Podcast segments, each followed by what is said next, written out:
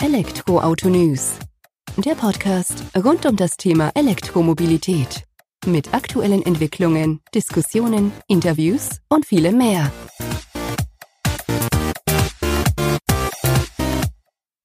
Herzlich willkommen bei einer neuen Folge des Elektroauto-News.net Podcasts. Ich bin Sebastian und freue mich, dass du auch diese Woche wieder eingeschaltet hast. In der aktuellen Folge des Elektroauto News Podcasts beschäftigen wir uns mit dem Renault Zoe. In der vorletzten Märzwoche 2019 wurde dieser bei uns angeliefert und dann für zwei Wochen lang getestet. Natürlich vollkommen subjektiv und rein aus meiner persönlichen Erfahrung sozusagen. Also technische Daten haben in diesem Fall nicht die ausschlaggebende Rolle gespielt, sondern wie hat sich das E-Fahrzeug tatsächlich im Alltag geschlagen?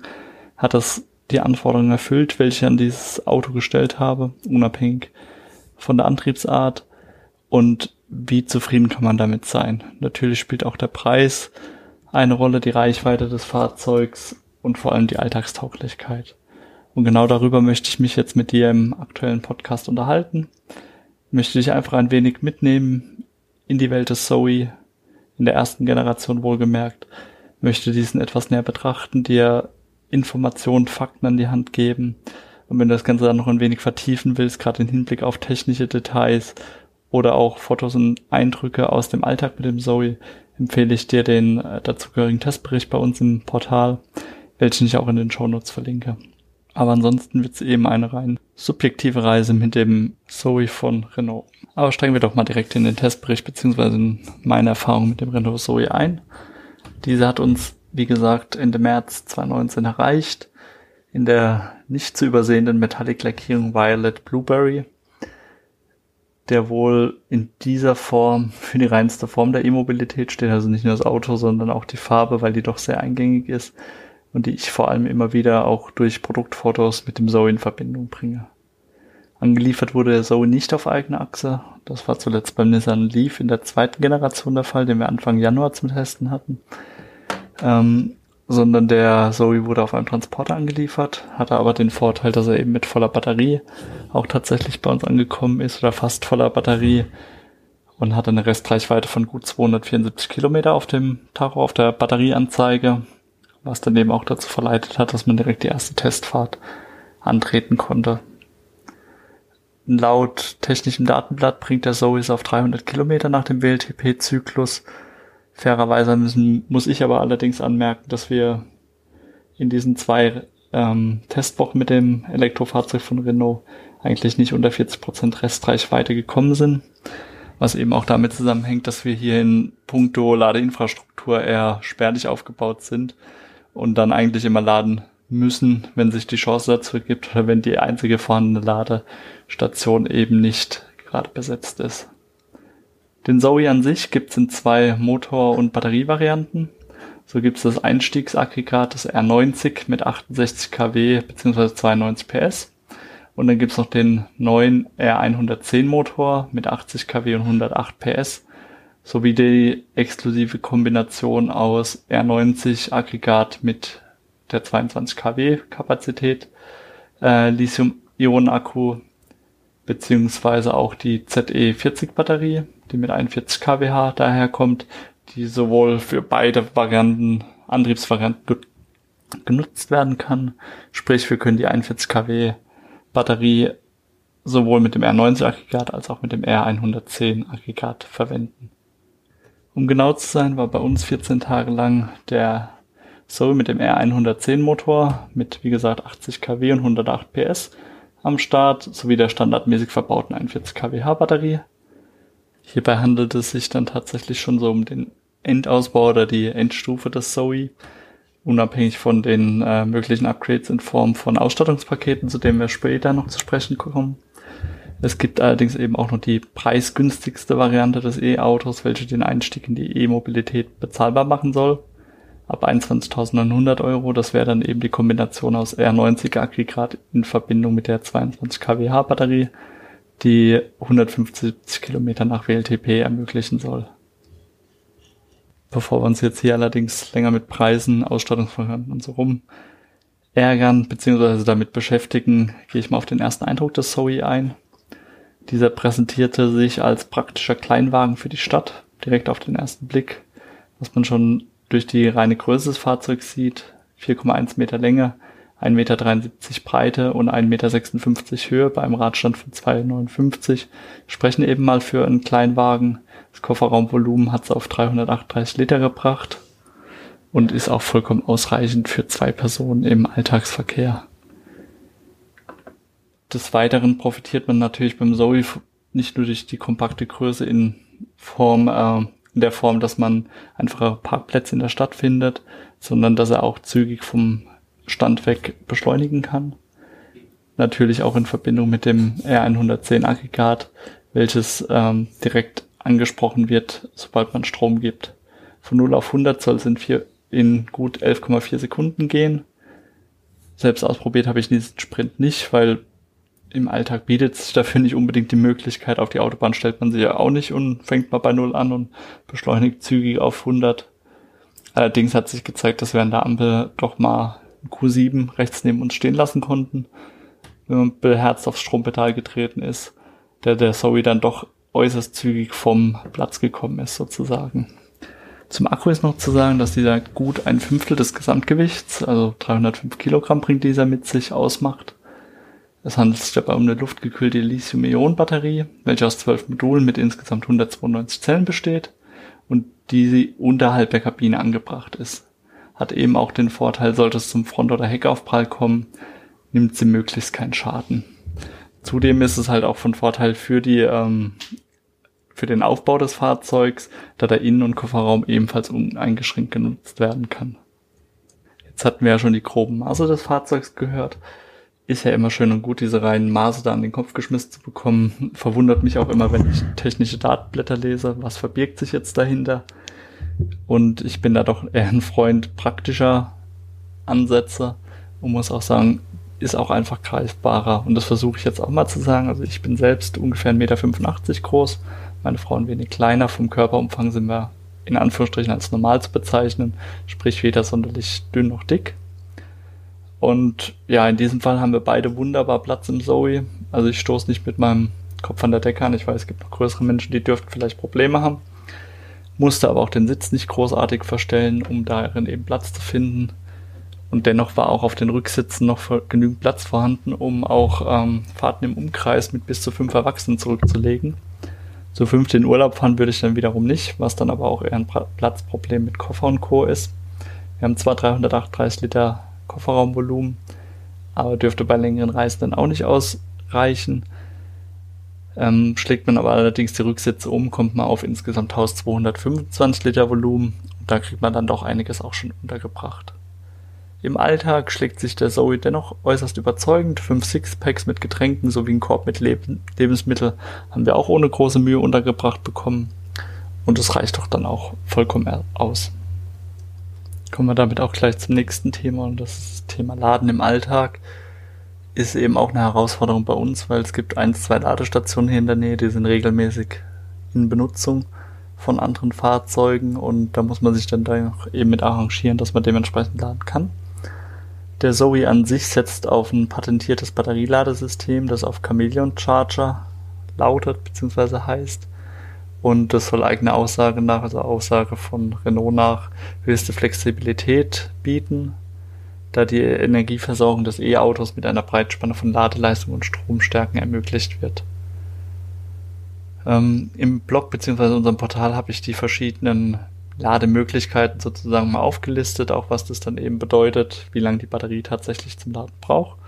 Da kann man jetzt mal als Beispiel die beschleunigte Ladung mit 22 kW Ladeleistung und 400 Volt Drehstrom in 60 Minuten auf 80 Prozent der Ladekapazität beim kleinen Akku wohlgemerkt aufführen. Bei der großen Batterie 41 kWh dauert es ungefähr eine Stunde 40, bis auf diese ähm, Leistung kommt. Lädt man jetzt den 41 kWh Akku an der Schuko-Ladung oder mit Schuko-Ladung an der haushaltsüblichen Steckdose mit 10 Ampere Ladestrom, braucht man schon 25 Stunden, um den großen Akku voll zu bekommen. Also man sieht da schon eine große Varianz hinsichtlich der Ladezeit und da gilt es dann eben darauf zu achten, welche Möglichkeiten habe ich selbst vor Ort, was kann ich nutzen und ähm, ja, kann der Zoe das auch unterstützen, aber das habe ich eben im Portal dann nochmal übersichtlich aufgelistet. Angeschlossen wird das Ladekabel grundsätzlich an der Front des Fahrzeugs. Und zwar birgt sich der Stecker unter dem mittig platzierten Renault Rhombus, der eben direkt unterhalb der Motorhaube zu finden ist, lässt sich dann entweder öffnen über den ähm, entsprechenden Knopfbutton auf der Fernbedienung des Fahrzeugs oder im Fahrzeug selbst dann über die Taste an der linken Seite links vom Lenkrad. Ganz wie man eben möchte. Ist die ist der Zoe dann mit dem Ladekabel mit der Wallboxer Ladestation verbunden, leuchtet der Schriftzug ZE oberhalb des Stromflusses blau auf, wenn es dann eben geladen, geladen wird und der Stromfluss fließt. Sollte es allerdings Schwierigkeiten beim Laden geben, wechselt er auf Rot, sodass der Zoe-Fahrer sofort im Bilde ist, Achtung, hier passt was nicht. Und dann kann man eben dementsprechend agieren. Gelöst wird die Verbindung zwischen Ladekabel und Stromanschlussstecker im Zoe dann auch wieder wahlweise per Knopfdruck an der Chipkarte oder im Cockpit selbst. Ja, jetzt wissen wir ja zumindest, wie wir das Auto an sich laden können oder welche Möglichkeiten es da eben gibt und wie das dann auch in der Praxis funktioniert. Im Zusammenhang mit dem Laden, Batterie, Energieverbrauch kommt natürlich auch immer die sogenannte Reichweitenangst mit ins Spiel, die man hat, wenn man rein elektrisch unterwegs ist ist halt eben immer noch die Tatsache, dass man heutzutage leichter eine Tankstelle findet, wo ich Benzin oder Diesel nachtanken kann, als entsprechende Ladestation, wo ich mein Zoe in dem Fall ähm, aufladen kann, um weiterzufahren. Von daher sollte man sich schon entsprechend Gedanken machen, wie, wann, wohin fahre ich. Und trotzdem ist es eben so, dass der Zoe bei uns oder bei mir insbesondere an sich keine Reichweitenangst ausgelöst hat weil ich mich doch schon sehr sicher mitgefühlt habe mit den 300 Kilometer, die nach WLTP-Zyklus möglich sind. Bedenkt man nun noch, dass ungefähr 80 Prozent aller weltweiten Autofahrten pro Tag kürzer als 100 Kilometer sind, merkt man auch automatisch, dass der Zoe oder dass die Reichweite des Zoe dafür ausreichen sollte. 87 Prozent aller täglichen Fahrten sind sogar weniger als 60 Kilometer, also dürfte vollkommen ausreichen. Jetzt wieder so ein bisschen der Bezug auf die Praxis. Im Alltag fahre ich deutlich weniger oder um die 50 Kilometer. Das heißt, rein theoretisch könnte ich nach WLTP-Zyklus, wenn es genau aufgeht und gut getimt und gefahren wird, sechs Tage unterwegs sein, bevor wieder an die Ladestation kommt. Oder zumindest für eine normale Arbeitswoche von fünf Tagen, bevor ich ihn dann vorm Wochenende nochmal in die Steckdose bzw. Ladestation steck, ähm, damit man eben auch einen Wochenendtrip hinter sich bringen kann. Das ist allerdings eben möglich durch verschiedene Dinge, die beim Zoe zusammenkommen, die zusammenspielen. Zum einen eben der große 41 kWh Akku, als auch innovative Technologien, die ihren Teil dazu beitragen. Da zählt beispielsweise Renault den sogenannten serienmäßigen Range Optimizer auf. Ein System, das dafür sorgt, dass der Standardakku um bis zu 25 Prozent mehr Reichweite ermöglicht. Ähm, ein ganz wichtiger zentraler Bestandteil des Range Optimizer ist das bi bimodale Bremssystem zur effizienteren Rückgewinnung von Bewegungsenergie, sprich die Rekuperation der Bremsenergie, die wieder in den Akku mit eingebracht wird. Und zwar äußert sich diese sich dadurch, dass wenn der Fahrer bereits den Fuß vom Fahrpedal nimmt, der E-Motor des Zoe als Generator anfängt zu arbeiten und die Lithium-Ionen-Batterie wieder auflädt. Tritt man auf die Bremse, verteilt das System den Verzögerungs befehlt sozusagen situationsgerecht zwischen Rad- und Motorbremse, um die Motorbremse bzw. deren Wirkung zum Nachladen der Batterie maximal zu nutzen. Auf diese Weise lässt sich die Reichweite des Zoe um weitere 12 bis 25 Kilometer erhöhen. Allerdings muss man auch fairerweise anmerken, dass die Rekuperation des Zoe bei den ersten Fahrten von mir nur über entsprechende Anzeigen im Display aufgefallen ist, also über das TFT-Display, was wir oberhalb vom Lenkrad sitzen haben. Gespürt habe ich dies nicht allzu deutlich. Mag allerdings auch sein, dass die Rekuperation bei anderen E-Autos, die ich bisher fahren konnte, deutlich spürbarer war, beziehungsweise man dort den Grad der Rekuperation äh, regulieren konnte. Also rekuperiert das E-Auto eher stark, also spricht es noch stärker drauf an, wenn ich meinen Fuß vom Pedal hebe, beziehungsweise die Bremse, Bremse betätige, oder nur sachte, damit es ein langsames Gleiten vor sich hin ist, mit ähm, bisschen Energierückgewinnung. Das fehlt beim Renault Zoe komplett, da es eben nur eine Stufe gibt ab Werk und es reguliert ähm, das E-Fahrzeug der Franzosen dann eben komplett selbst über den Range Optimizer, den wir jetzt schon angesprochen hatten. Kann man sie allerdings damit vertraut machen und hat eben auch schon ein paar Fahrten hinter sich, ist es auch vollkommen ausreichend. Normal, man merkt, dass es funktioniert. Und man sieht auch, dass der Akku langsam wieder aufgeladen wird und ein paar Kilometer dazu gewinnt, rein durch die Bremsenergie. Neben der reinen Rekuperation des Zoe ähm, wird man auch noch anders eben dazu angehalten, sparsam zu fahren, beziehungsweise die, den E-Antrieb effizient zu nutzen. Und zwar gibt's da sozusagen den Eco-Modus als auch den dazugehörigen Eco-Fahrtrainer. Gehen wir erstmal auf den Eco-Modus ein. Ähm, dieser erlaubt es eben durch einfachen Knopfdruck von einem Button, der sich direkt neben dem Schalthebel befindet, links neben dem Schalthebel befindet, von dem normalen Fahrmodus auf den Eco-Modus umzuschalten.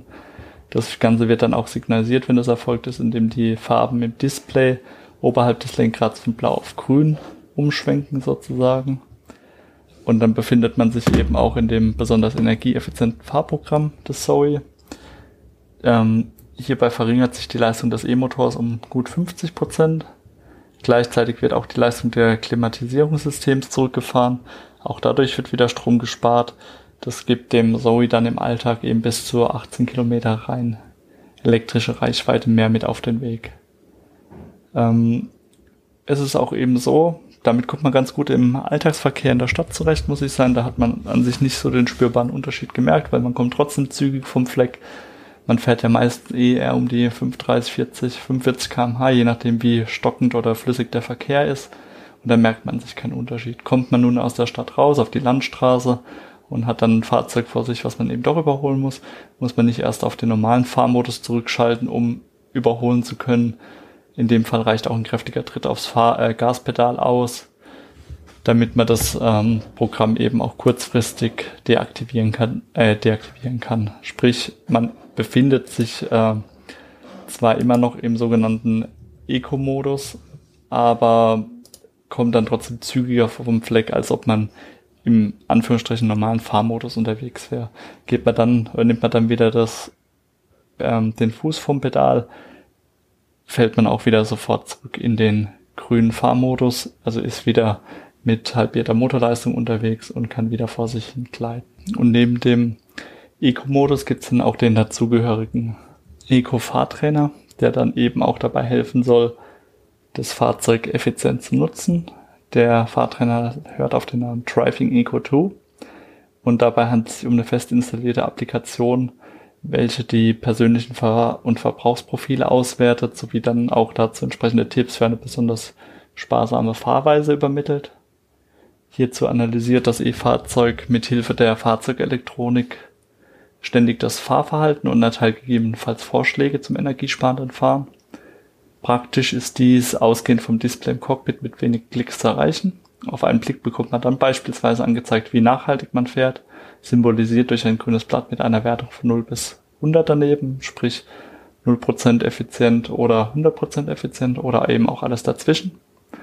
Auch kriegt man hier angezeigt, ob man richtig bremst, sowie ob das Verhältnis zwischen Stromgeber und Bremsen ausreicht, beziehungsweise also aus Sicht des Eco-Fahrtrainers ähm, in vernünftigem Maß erfolgt.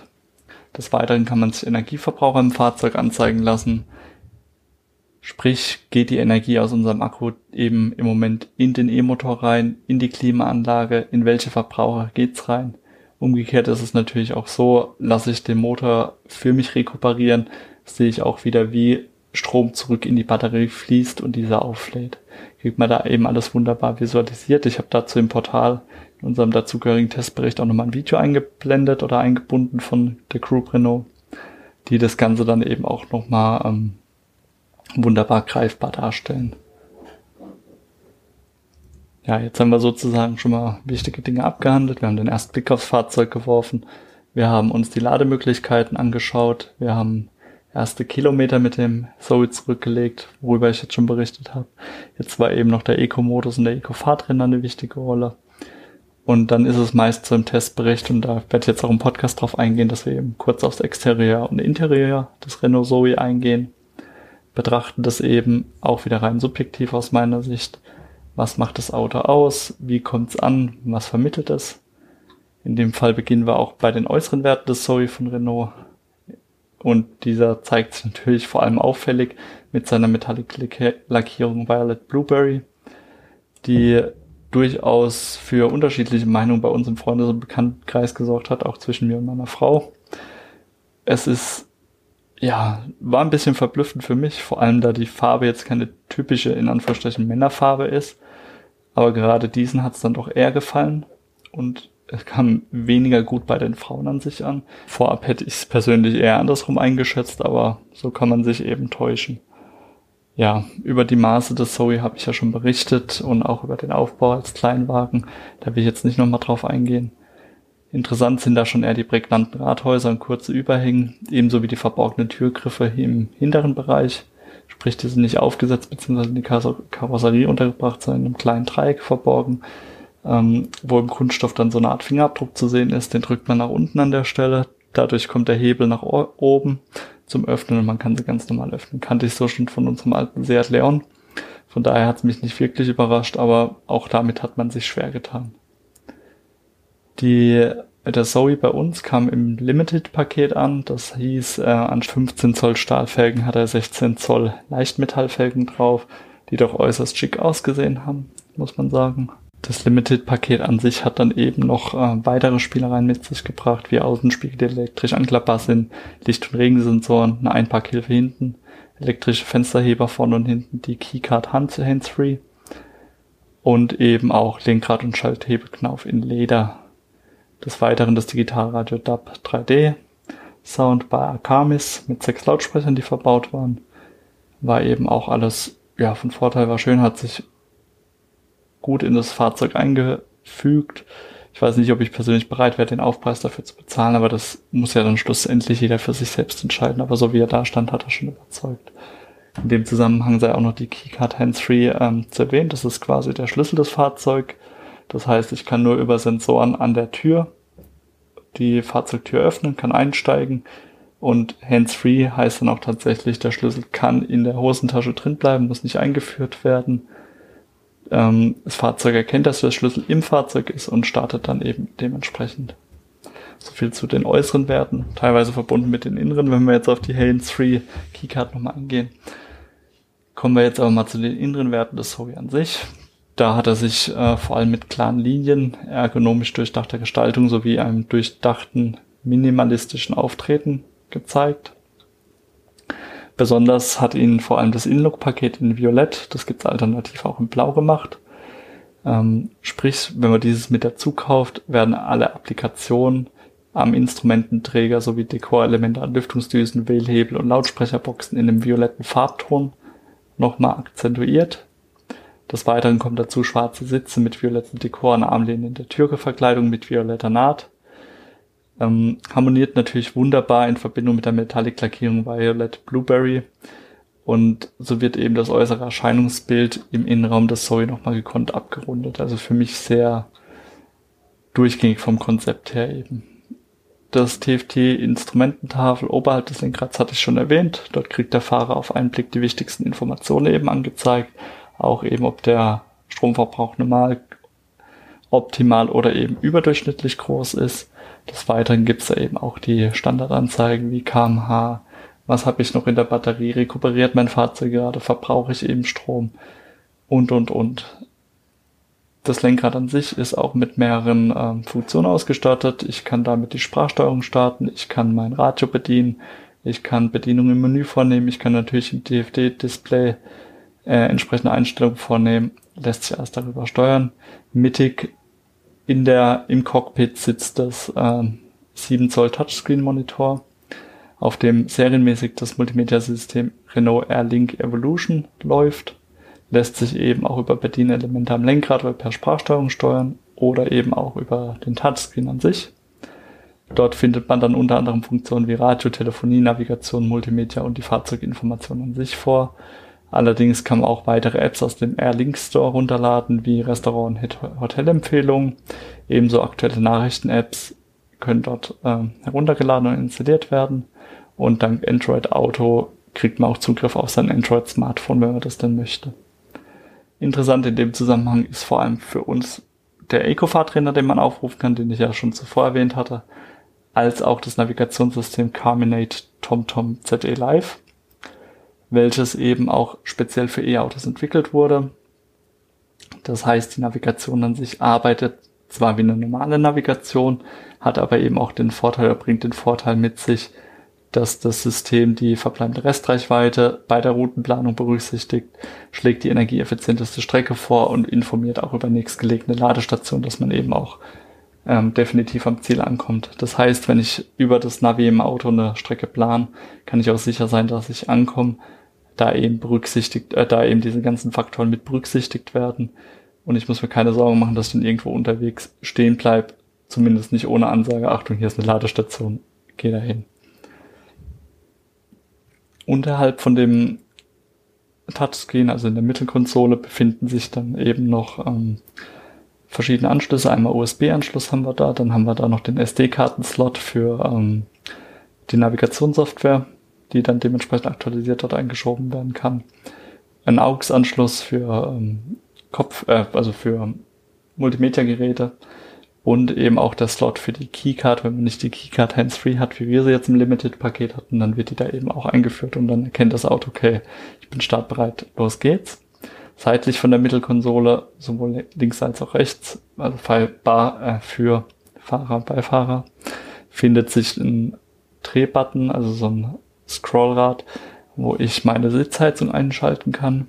Die Sitzheizung an sich gibt's entweder in der Bose Edition des Fahrzeugs serienmäßig oder im Zoe mit dem Limited-Paket als optionales Upgrade.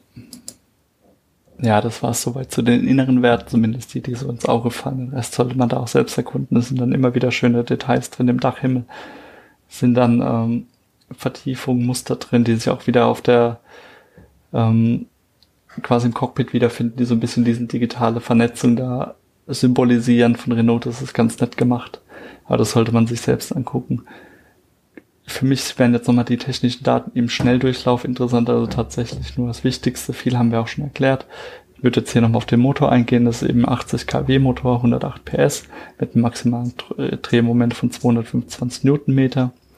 Damit können wir von 0 auf 100 in 11,4 Sekunden sprinten nach ähm, Grundlage der technischen Daten und 300 Kilometer sind nach WLTP-Zyklus möglich mit dem großen 41 kWh Akku.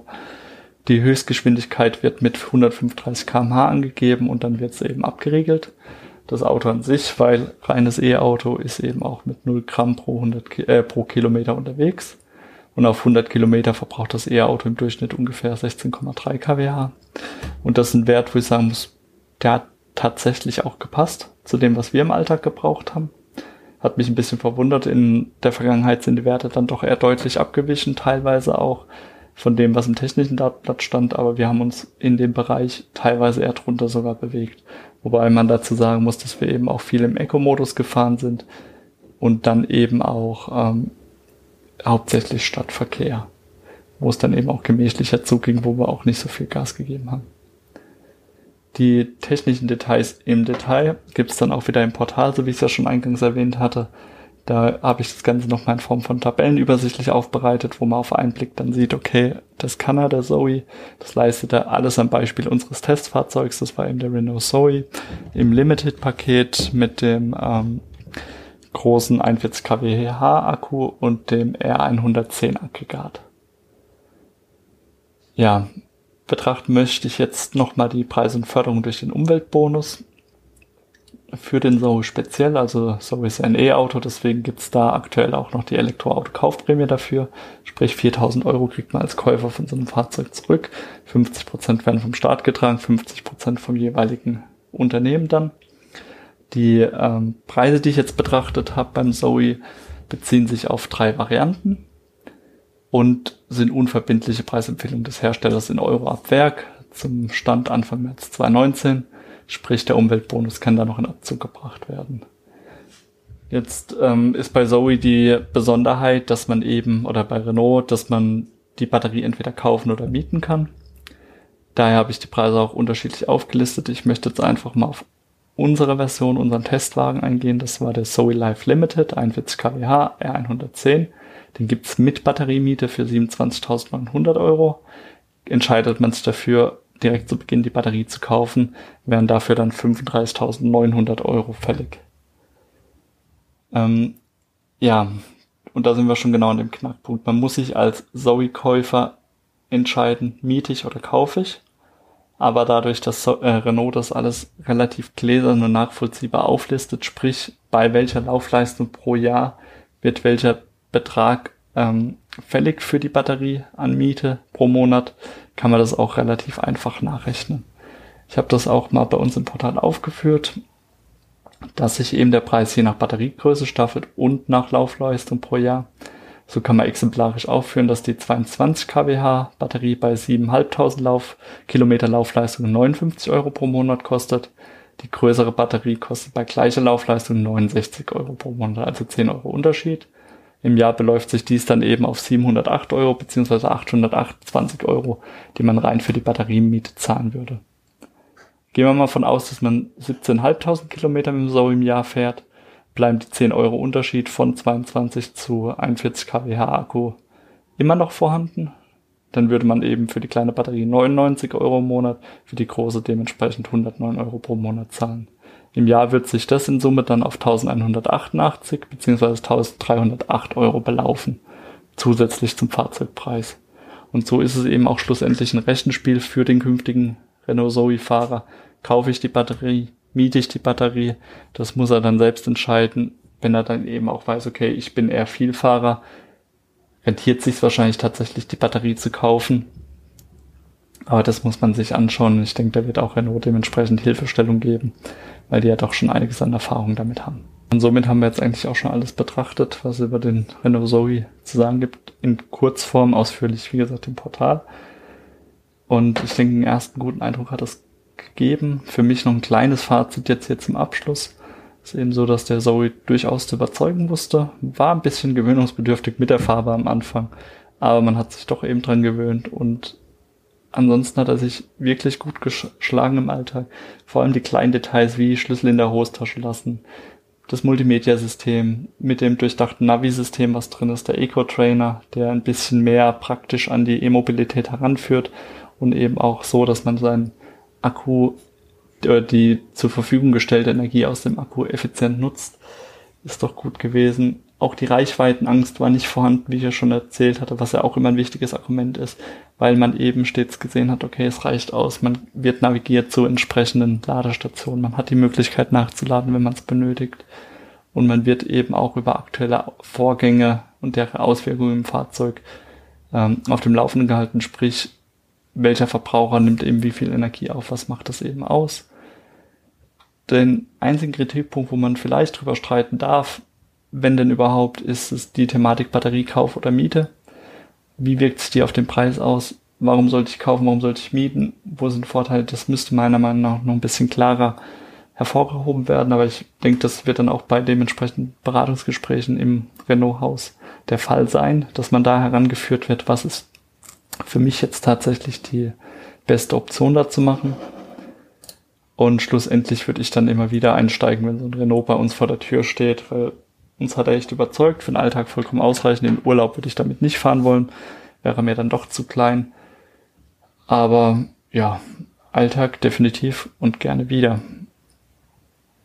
So viel jetzt eben zum Testbericht des Renault Zoe in der ersten Generation, der Ende März bis Anfang April bei uns zu Gast war. Ich hoffe, der Testbericht hat dir gefallen. Ich habe das jetzt mal so frei von der Leber weg ähm, runtergesprochen. Ich hoffe, das gefällt dir, war nicht ganz so starr wie die vorherigen Podcasts. Auch da versuche ich zu lernen natürlich. Würde mich jetzt über eine Bewertung von dir bei dem Portal, wo du unseren Podcast gehört hast, iTunes, Soundcloud, Spotify, was weiß ich eben, wo abgespielt wird, von dir ähm, hinterlässt, dass wir die E-Mobilität noch ein bisschen weiter voranbringen können, dass wir die teilen können mit anderen Hörern. Und ja, da würde ich mich sehr drüber freuen. Ansonsten freue ich mich auch, wenn du nächste Woche wieder einschaltest, wenn der nächste Podcast von uns kommt. Und ja, bis dahin, mach's gut und ciao.